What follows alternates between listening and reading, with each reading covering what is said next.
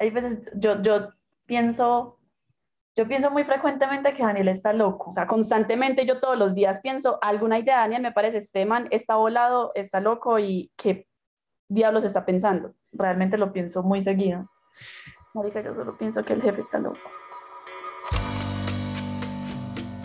Hola, soy Juan Pablo Ramírez de Naranja Media y les doy la bienvenida al sexto episodio de la segunda temporada del universo de Trora. En los episodios pasados hemos narrado todo lo que ha hecho Trora para ser enorme. ¿Qué es lo que vamos a hacer? Que nos vuelva una empresa gigante. No grande, gigante. Y como eso en algún momento llegó a la idea de que en WhatsApp había algo. Mi suegro no saben usar Uber. Mis suegros no usan Rappi.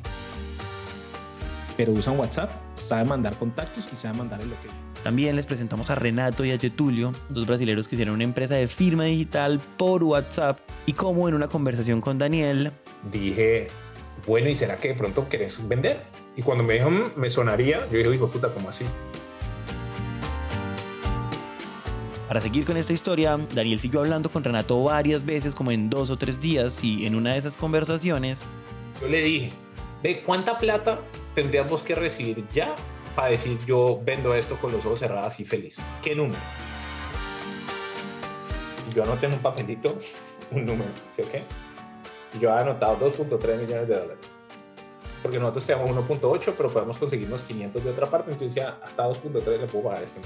Él me dijo sí, que me gusta, que diga bien, bien, que diga estoy tranquilo, estoy cómodo, no sé qué. Y yo sí, me dice 2 millones de dólares. Yo, ¿en serio? ¿Seguro? Sí, seguro. Y estos números son como son, sí, seguro. Yo lo puedo pagar. Creo que lo puedo pagar. Me interesa. Me interesa. O sea, me interesa. Y empecé así parecía loco. Yo, uy, sí, esto me gusta mucho. ¿Sabes qué? Dame un rato. Y colgué, llamé a mi hermano, le dije, "Ven, huevón, ¿qué pensás de esto? Nada, dijo, marica, eso que sí, eso es una buena idea. Y lo llamé otra vez y le dije, ve si queremos, quiero considerarlo seriamente, ¿cuándo nos podemos ver? Ah, la otra semana en Brasil, ah, listo, dale, dale. esto que están escuchando les puede sonar muy loco, por lo menos a mí me parece completamente descabellado, pero quiero darles un poquito más de contexto porque de pronto Daniel tiene un punto. Primero, y como ya les contamos, Nosotros veníamos trabajando, o sea, estábamos haciendo toda la parte de libertas y eh, cada vez empezamos a ver todos más potencial en WhatsApp. y, y ahí empezó todo el tema de esto es lo que nos va a llevar, o sea, mostrar esa atracción de mercado es lo que nos va a llevar también a la ronda y donde posiblemente nosotros veíamos como esa luz de crecimiento de Trubora. Esto mostraba un alineamiento completo, porque si nosotros no solamente hacemos identidad digital por WhatsApp, sino que hacemos onboarding y firma completa por WhatsApp, es valioso. de hecho, Nosotros ya habíamos intentado hacer un experimento como, como el de WhatsApp con firma digital Llamada TrueSign, y habíamos dicho, vamos a lanzar esta página y si se registran tantas personas, vamos a hacer este producto en serio. sin embargo, esa vez no se registraron tantas personas, motivo por el cual el proyecto quedó archivado. Sin embargo, estaba en el plan. Pero al nosotros ver esta compañía que estaba creciendo, estaba creciendo muy bien, eh, y ya lo tenemos dentro de nuestras estrategias de antes, dijimos, bueno, esto es una forma de avanzarnos rápidamente, ya tienen cómo hacer el marketing, ya tienen cómo venderlo, ya entienden muchas cosas que nosotros no. Además de eso, ellos estaban en Brasil y Brasil es un país que nos ha costado mucho en Trubora. Brasil es un mundo aparte, le decimos la República Independiente de Brasil porque es difícil también tener como interacción con el equipo y es agregarle más a un equipo de Brasil, donde ya habíamos fallado recurrentemente. Y estos manes están creciendo a 15-20% mes a mes en Brasil, con clientes completamente diversificados, también nos ayuda. Entonces el tener equipo allá también nos parecía valiosísimo. O sea, a mí me hubieras puesto Zapsign en Chile o en México o en Colombia y el value add era mucho menor que haberlos parado en Brasil. Mucho, o sea, 180 o más. O sea, impresionante. Y lo mejor del mundo es Renato y Getulio son un product-led fan company, que significa que mejoras tanto el producto que más de la mitad o la mitad de las adquisiciones de nuevos usuarios vienen del mismo producto. Eso es una cosa que nosotros no sabemos hacer. Esos manes sí, esos manes unos genios. O sea, hay un ángulo desde el que comprar Zapsign tenía sentido, pero muchos otros desde donde no. Entonces, por ejemplo, Es imposible que Daniel haya visto una empresa media hora en una llamada porque estoy segura que no duró más y ya haya decidido que la quiere comprar. o por otro lado, Y eso en dónde putas vamos a meter eso. O sea, estamos tratando de entender el rumbo de Truora y ahora agregar como toda la parte de es agregarle mucho más variables y, y- e incertidumbre como al futuro de Truora. o también... Podemos buscar tape de Michael Siebel público, que es el, el de YC, y estoy seguro que él va a decir públicamente las empresas jóvenes no deberían comprar otras empresas. Eso es un error. Entonces nosotros estamos yendo en contra del canon de YC y nosotros somos de la iglesia de YC. O sea que estamos haciendo una cosa mal hecha. Y yo no le quise preguntar a Michael Siebel si le pareció una buena idea, porque yo ya sabía que me iba a decir que no. ¿Me entendés? Entonces eso es como, hay un poco de razones. Y la lógica de él es, si vos vas a ser una empresa gigante, tenés que figure out tu producto, no esperar que alguien más te solucione el problema. Y eso es verdad. Todo eso que le está diciendo es verdad. Un startup es una empresa de producto. Toma una plata, hace un producto excelente y el producto crece. Es un startup. Un startup no es una empresa de adquisiciones. Crecer a punta de adquisiciones es como hacer trampa. Y además, nosotros no teníamos la plata para pagar todos Upside. Nosotros teníamos que pagar como 2 millones de dólares y teníamos 1.8 en el banco. Eh, escucharon bien. Truora quería comprar una empresa, pero no tenía la plata para comprar esa empresa. Yo no tengo dos y voy a comprar una empresa por más de dos. ¿Con qué ropa? ¿Has escuchado la expresión en Colombia? ¿Con qué ropa? es, una, es, una, es un eufemismo donde uno en vez de decir no tengo la plata para ir allá, uno se excusa que no va a hacer algo porque no tiene la ropa. O sea, palabras más, palabras menos. Salir a comprar una empresa en esas condiciones es una estupidez. Además, en general, una empresa que está en early stage, que ni siquiera ha hecho una serie A, no compra empresas, esa vaina no se hace. Entonces, digamos, tuve 20 ideas de cosas que podíamos hacer para crecer Truora. En el, viéndolo nada más a nivel de superficie, tratar de comprar Subsign es una de las más estúpidas. Si yo te digo a vos, ve Juan Pablo, hay una empresa ahí que hace una vaina de WhatsApp, un equipo de 7 personas que hicieron con las uñas, que vende 30 mil dólares, quiero comprarlos, quiero pagarles 2 millones de dólares, no tengo la plata para comprarlos. ¿Vos qué me vas a decir? No, estás un idiota. Pero, esos son los facts. Este man, que se le han ocurrido 20 cosas, que no está seguro de para dónde va, decidió que vamos para la de WhatsApp, vio unos brasileros y en una mañana llamada de 40 minutos dijo, los quiero comprar y ni siquiera tiene la plata para comprar. Todo eso es verdad. yo solo pienso que el jefe está Con todo eso, Daniel primero tenía que convencer a David y a Maite. Y me gustaría empezar por David todas las cosas que tienen que ver con ingeniería, lo que diga David. Yo aprendo, yo le pregunto, hey, ¿has pensado esto? ¿Has pensado aquello? Pues para aprender, yo no cuestiono esa vaina nada. ¿Tú me entendés? Y en la parte de negocio, muchas veces, sobre todo con M&A o con, o con fundraising, David también confía.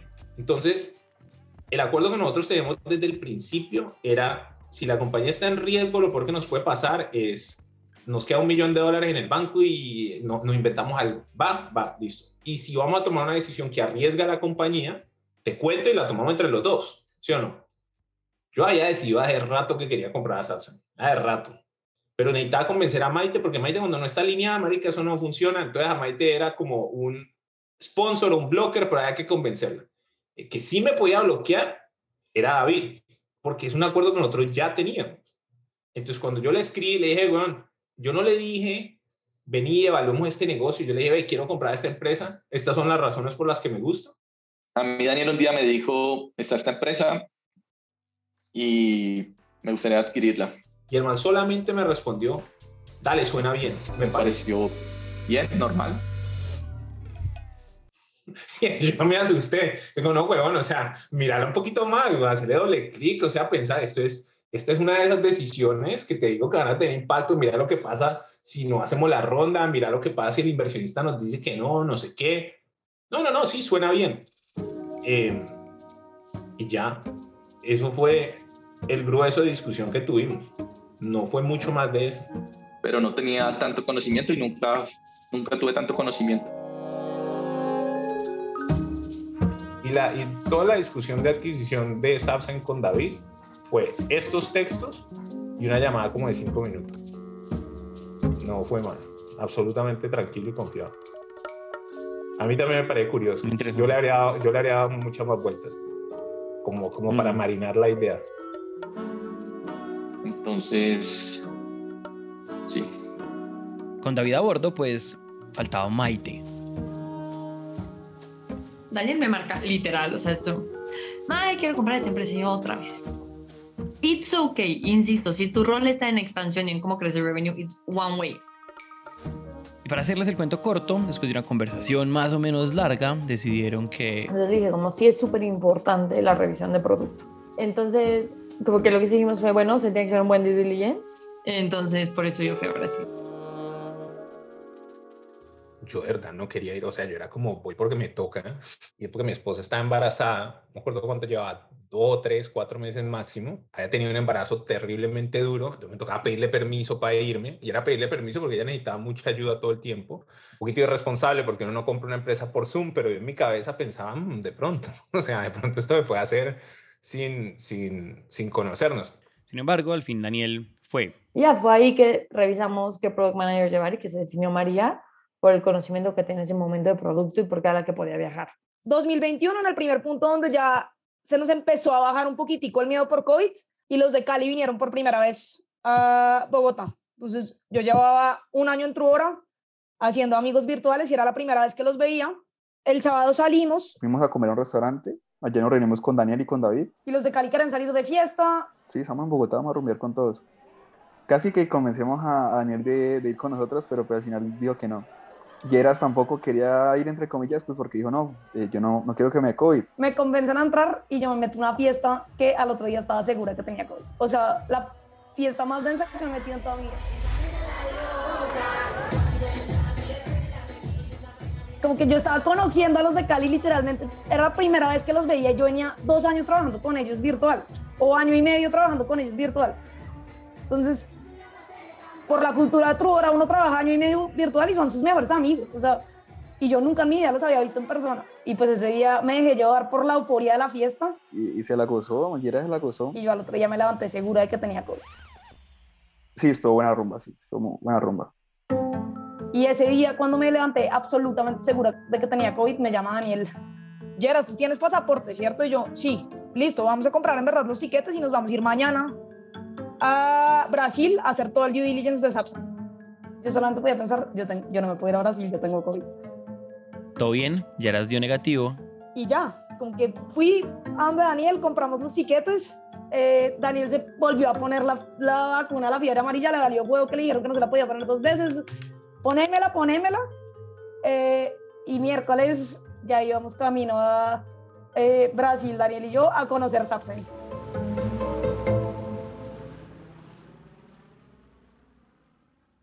Entonces, Daniel siempre me molesta y me dice que esa experiencia fue como viajar con un labrador que siempre estaba batiendo la cola.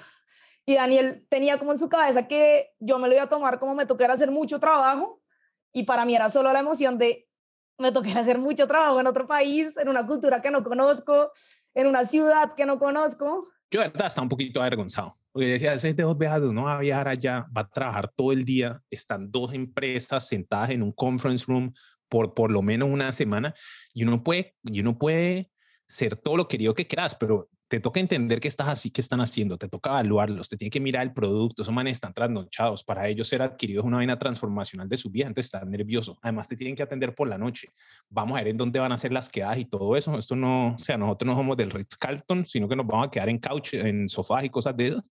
Porque entonces Daniela era como, no, qué pena que no viajamos en business, y yo ahí batiendo la cola en el aeropuerto, demasiado emocionada por montar en avión.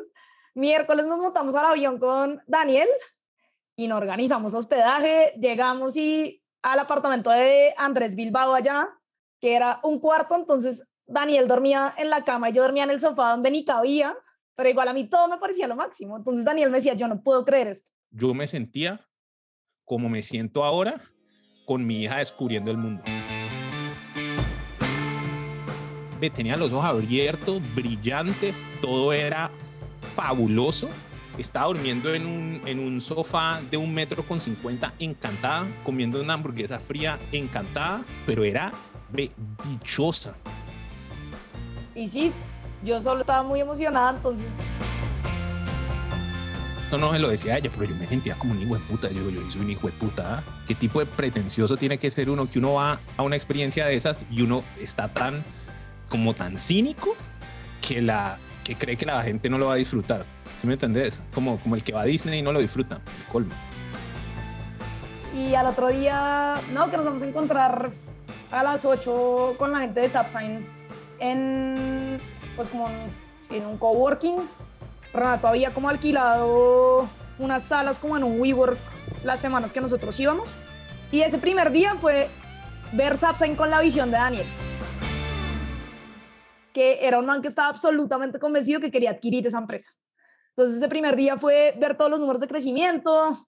Eh, entonces ese día fue todo muy positivo, no le buscamos mucho al producto, fue solo positivo, positivo, positivo, porque era la visión de Daniel de yo quiero comprar a estos manes. Ok, para explicar todo lo que pasó en Brasil, les quiero proponer una especie de analogía que puede sonar rara, y es que una adquisición es como un matrimonio. Ahora, la cosa es que en los matrimonios, por lo menos en Occidente, las empresas, bueno, las personas son novios primero y se conocen y se enamoran y tienen tiempo para estar seguros. La cosa es que aquí ellos se están casando en semanas, entonces una adquisición es como un matrimonio más o menos arreglado. Y en esos matrimonios lo primero que pasa es que alguien decide que eso es estratégico. O sea, la, familia unida es más que cada uno separado. La suma de los dos es más que cada uno separado. Sí. Eso más o menos ya lo explicamos hace unos minutos. Y además de eso, ellos se tenían que conocer y en este caso se conocieron por una videollamada. Y en esa llamada se gustaron, eso también se los contamos. Éramos como muy complementarios porque todas las respuestas eran complementarias. Yo pienso que nosotros como personas éramos complementarios. Entonces uno de ellos viaja a conocer al otro en persona. Bueno, vamos a ver. O sea, todo nos gusta, pero pues ahora sí nos vamos a conocer. A ver qué tal es eso. Y sabe que la primera impresión es demasiado importante, lo cual explica por qué, como nos acaba de contar Geras, Daniel estaba actuando como estaba actuando. Más a una adquisición, uno tiene que conocerse y se tiene que conocer en persona y tiene que pasar tiempo junto y pensar cómo es esto de pasar tiempo junto. Me imagino con esta persona en el futuro, trabajando juntos. Entonces, conocerse en persona es súper importante y las primeras impresiones yo siento que son súper importantes y no creo que se puedan controlar mucho. Entonces, cuando uno se conoce con otro grupo de fundadores, el pico más alto de, uff, esto es lo mejor, es cuando uno se imagina todo lo que puede ser. ¿Sí me entendés? Entonces, el primer día de conocernos en persona, quería, yo quería que fuera solo todo lo que puede ser. ¿Para qué nos vamos a poner a pensar en todo lo que sale mal si lo primero que estamos viendo es, nos gustamos, está chévere, hay un match, vamos para adelante? Entonces le dije ayer por la mañana, aquí vamos a caer bien. Lo primero que vamos a hacer es caer bien, ver todo el mundo de posibilidades. Pero primer día, divino. Por ahora todo muy bonito. Sin embargo, para que un matrimonio así a la carrera funcione, alguien tiene que hacer las preguntas difíciles. Alguien tiene que asegurarse de que todo lo que se ha dicho pues es verdad y esa persona en este ejemplo fue Maite. A los dos días que llegó Maite, y ya viene la presentación Renato Maite y yo decía, igual Maite, pues a esta vuelta no le va a creer porque Maite es mucho más escéptica que Daniel. Solo Daniel está viendo la parte de WhatsApp. Para Maite no es nada clara todavía esa parte porque nosotros en producto todavía no habíamos arrancado a trabajar nada de WhatsApp. Eso todo lo estaba haciendo Daniel con Libertas. Eh, entonces creo que esa era la parte interesante y como el punto donde yo estaba en el medio de los dos. Pues ya cambió un montón la conversación porque fue como, listo, empecemos a ver el producto y llegamos con un montón de preguntas sobre el producto y ahí sí era modo detectives. Estas preguntas difíciles en este mundo se llama due diligence, que traduce debida diligencia. Due diligence es verificar que lo que se va a hacer hace sentido y mirar el pasado de lo que se ha construido hasta el momento. Y en ese due diligence, por ejemplo, ojalá que uno pueda hablar con los amigos y que los amigos hablen bien, que en este caso sería entender sus clientes, hablar con sus clientes, hablar con sus usuarios. Se los juro, Lisa y Yu llamaron a no menos de 100 clientes de Zapsign a preguntarles cómo les estaba yendo con el producto.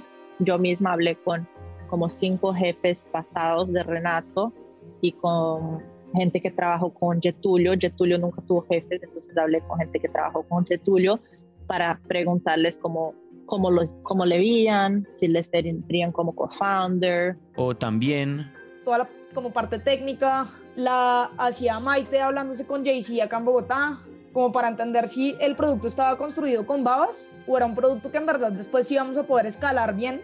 Yo por mi lado estuve revisando todos los puntos de la plataforma, los comparé, lo comparé con 10 empresas más que hicieran firma digital, eh, tanto en Latinoamérica como en Estados Unidos, como en Europa. Y el due diligence pues tenía claramente toda la parte legal que incluye este tipo de procesos, toda la parte que cerrarán los números, como la parte financiera, mirar si realmente lo que nos estaba mostrando Subsign cuadraba.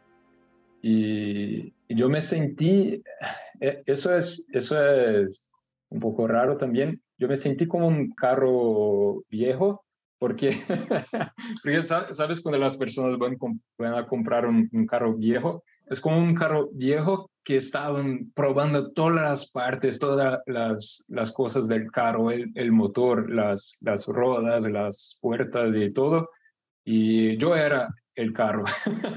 Entonces... O el papel que teníamos en ese momento era encontrar los posibles huecos para que esto fuera un gran error. Claro. Porque es completamente contraintuitivo tomar la decisión de comprar una empresa en media hora es imposible que esto suene tan bien, tan rápido. Especialmente Maite, por ejemplo, es como una detective, detective, no sé cómo se dice, pero como me hacía todas las preguntas por dos horas, tres horas, haciendo todas las preguntas para, para saber, ajá, ahora, ahora encontré la, el error mayor de Sapsan, alguna cosa así. Entonces, estaban todos buscando eso. Pues como estás comprando una deuda técnica gigante, una que sirve. Un equipo que necesitamos guiar o que se guía solo un equipo que es capaz de vender solo que lo tenemos que vender nosotros. Y Daniel eras, eras como el, el soñador, entonces ya, ya estaba más pensando en, en como, ah, en, en, cinco años estaremos no sé qué, pero todas las otras personas eran como, ah, voy, voy a encontrar errores de, de la empresa y cosas así. Era un producto suficientemente bueno, súper sencillo, que eso nos encantaba. Te dan un UX súper simple. Resulta que tiene una cultura muy similar a nosotros de que le dan oportunidades a gente de más abajo para que crezca, que súper chambeadores, súper todólogos, directos. resulta que además trabajan bien y tienen cultura similar. Pero esas dos primeras son realmente, realmente importantes. Tuvimos una semana intensa y yo en Brasil. Los conocí, me quedaron re bien, fue como distinto, fue la experiencia, fue estar. Pero por eso para mí era importante ir, porque los tenía que conocer en persona. Ok, recapitulemos para darse la adquisición, o bueno, para que se diera el matrimonio, digamos que tenían que pasar tres cosas. Primero había que convencer a Maite, y al parecer eso estaba empezando a pasar, pero eso no era suficiente porque, segundo, había que ponerse de acuerdo en la valoración, es decir, en el precio de Subsign. ¿Cuánto vale Subsign? Bueno, una empresa que está vendiendo 30 mil dólares mensuales, pero que va creciendo bien. ¿Qué precio le pones a eso? Entonces, hay tres mundos. Un mundo donde esa vaina pasa de vender 30 mil a vender 32 mil, 33 mil, 34 mil, nunca crece a hacer nada. Hay otra donde pasa a vender 30 mil mensuales a vender 80 mil y después eh, 200 mil y después 500 mil. Entonces esa vaina vale mucho más. O sea, si el potencial, si se puede hacer una cosa gigante, gigante vale mucho más. Y otra forma de verlo es qué objetivos tiene uno en la vida. ¿Sí me entendés? Entonces, el struggle de Renato es o pues de cualquiera que está siendo adquirido es, si yo lo puedo hacer solo, ¿tú me entendés? ¿Por qué vendería? ¿Será que hago una empresa gigante, trato y me meto en la vaca loca de, de, en la que está metida Truora? ¿O será que garantizo el futuro de mi familia? Porque para estos manes significaba, un número exacto no importa, pues más de un millón de dólares en cash. ¿Tú me entendés? Y si vos una persona de 27 años que, que ya ha visto startups, ha visto startups fallar, creas una vaina en 14, 18 meses y por 18 meses de trabajo te puede meter un palo, un millón de dólares en el bolsillo y además hacer parte de una organización que pinta que va a ser buena, pues eso no es un mal negocio. Pero tampoco es obvia, porque si ya la creciste a 30 mil dólares, ¿por qué no la puedes crecer a 300? Porque es como un juego de, de, cartas o póker. Claro que la empresa va a crecer, eh, doblar cada X meses, y entonces como la, el lógico es siempre como no vender porque la empresa va a crecer y así vale mucho más, ¿cierto? Eh, pero estás básicamente doblando la, la apuesta. Entonces, eh, tienes que ver eh, cuál es tu, en qué nivel de apuesta estás confortable, porque el, el riesgo también empieza a ser más alto. Esta negociación de precio nos lleva a la tercera cosa que tenía que pasar y es que Renato y Getulio tenían que tomar la decisión definitiva de vender, porque esto hay que decirlo, vender como casarse es una decisión muy muy trascendental, lo cual, como están escuchando, tiene todo que ver con cuánto van a pagar por mi empresa. Para Renato era como un proyecto de vida eh, para él. Él era como una, probablemente la grande realización de un chico que tiene menos de 30 años yo tengo creo que 15 años, soy más, más nuevo que Getulio y para él la decisión fue como yo confío en ti y eso cambia mucho más tu vida que la mía, entonces decides.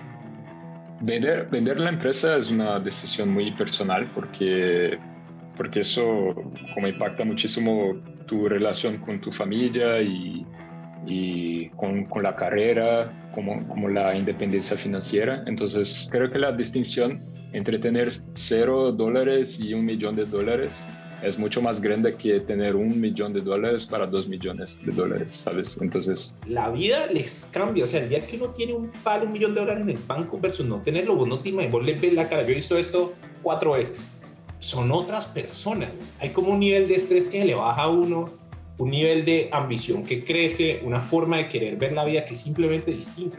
Resolviendo esa primera, ese primero gap, todo no es más dinero, sino como la, las ambiciones, cambiar el mundo, hacer cosas buenas, cosas que me, me dan placer. Entonces, el, el, número de la venta fue mucho más un número como una decisión personal que de negocio. Eso no es tan, eh, tal vez eso no sea como la, el comportamiento normal de la mayoría de los emprendedores. Siempre quieren como el mayor múltiplo y más grande y, y, todo, pero en mi caso fue mucho más personal que de negocio. Esto que están diciendo Renato y Daniel es más o menos la conversación que uno tiene con uno mismo cuando va a decidir si vender o no vender su empresa. Pero esto que sigue, que fue la razón definitiva para Renato, me encanta porque uno, no me lo esperaba y dos, porque nos ayuda a entender muy, muy bien cómo piensa él. Hay también otro punto que es, uh, como yo dice, siempre me moví por los caminos en que puedo aprender más. Entonces yo vi la oportunidad de vender la empresa como una, una forma de continuar aprendiendo más y de, de, de, forma más rápida. Entonces me tocaría mucho más tiempo para llegar a Subsign al punto en que Truor está hoy. Entonces voy, voy a internacionalizar la empresa y a mí mismo. voy, a aprender con, con, más personas más inteligentes que yo. Entonces fue, fue mucho una decisión también, porque yo, yo creo que Subsign no es la última cosa que voy a hacer. Eh, entonces, pensando en los próximos 20 años, yo creo que esos aprendizados van a ser más importantes que como una venta, venta en, en, cinco años tal vez más cara o más barata que hoy. Entonces, fue una decisión muy, muy enfocada en el aprendizado. Hasta aquí pareciera que todo va bien. Daniel está convencido, David está convencido, Maite está convencida, Getulio y Renato también. Sin embargo, como les conté, Trora no tenía todo el dinero para comprarlos. Vamos, visitamos a los de Sapsa en 10 días, trabajamos 10, 10 días juntos, ya no fue una llamada de 30 minutos, ya fue un trabajo de muchos días solo enfocados en eso, de esto es una buena oportunidad, como que realmente las dos empresas compaginan muy bien y esta adquisición haría sentido, pero igual Trubara no podía hacer esa adquisición inmediatamente. Nosotros dependíamos de poder hacer una ronda para tomar la decisión de la adquisición. Entonces, como que toda esa gran idea de hay que comprar a estos manes ya, o sea, dependía o tenía un, un bloque evidente que era la ronda. Nosotros estamos apostando que integrarlos y salir a levantar y vamos a tener suficiente confianza del mercado para levantar la plata para poderles pagar. Pero si nosotros no cerramos la A, no podemos comprar a Subsign. Entonces era como una compra condicionada. O sea, en otras palabras... Sin ronda no hay Subsign. Porque si no, no, ten, no tendrían el dinero para comprar con otra empresa. Y es aquí donde las historias que les hemos venido contando comienzan a converger.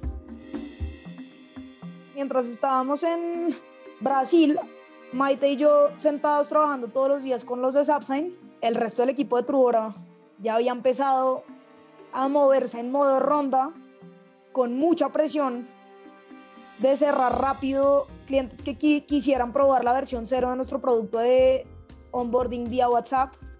Entonces, igual desde el lado de Trubora había mucho trabajo, mucha presión de tenemos que pegarle a los números para cerrar la ronda. Y mientras tanto nosotros pensando en adquirir una empresa que dependía de esa ronda. Entonces le ponía mucha más presión a todo lo que estaba haciendo el equipo, porque ya no era solo la ronda, sino esa nueva estrategia de tener la empresa en Brasil. Y como si eso no fuera suficiente presión, también faltaba algo, y era convencer a los inversionistas. Al final del día no teníamos board, pero sí teníamos investors y sí les tienes que medio reportar obviamente. Y siguiendo con la analogía, digamos que los inversionistas son algo así como la mamá. Es eso lo que está pasando. Nosotros ya decimos que nos queremos casar. Respetamos mucho a nuestra mamá. Le vamos a contar por respeto y queremos su beneplácito. Si nos dice que no, Marico, no sé si se quiere casar con alguien. Eh, ah, no, y además tu mamá es la que te mantiene. el otro pedazo. Vos, vos, vos haces, haces cuenta que vos te ganas el 50% de tus ingresos son tuyos, pero el otro 50% tu mamá todavía te mantiene. Entonces, si él llega a imputar y no le gusta a tu pareja, perfectamente te corta el chorro. Y nosotros no solo no queremos que nos corte el chorro, sino que nos dé más plata para comprar una casa. ¿Sí me entendés? Entonces, ese, por eso es tan peligroso y por eso queríamos que la, que la discusión con los bici saliera bien. Entonces lo que hacemos es que firmamos una cosa que se llama un letter of intent, o sea, una carta de intención con una inversión garantizada. Entonces básicamente nosotros le decíamos, vamos a pagar 100 mil dólares y tenemos, creo que era 60 días para poder decir si completamos la transacción, o eran 200 mil dólares. Y si les pedíamos esos 200 mil dólares, te tomamos un porcentaje de, de, ownership chiquito del negocio, pero ¿qué es lo que estamos tratando de hacer ahí? Vamos a una reunión con nuestros, con nuestros inversionistas y si los inversionistas nos dicen, Michael, son unos estúpidos, no hagan eso, nos toca desarmarlo todo y Renato queda en la calle, o sea, puto porque no hizo y no perder tiempo con nosotros, pero recibe 200 mil dólares en cash. Entonces tiene esos 200 mil dólares en cash, puede seguir su negocio y no es el fin del mundo. Esa es una alineación de incentivo. Entonces esa era otra de las cosas que hicimos. Y la primera respuesta que tienen los inversionistas, esto fue lo que pasó, hablamos con Casa que Axel, les dijimos, ve, queremos hacer una ronda. Y ah, por cierto, queremos comprar Subsign. Y esto me como marica. ¿Qué estás hablando? Esa, esa, fue la reacción. Como, ah, eso no es una buena idea. La próxima semana les contamos qué pasó.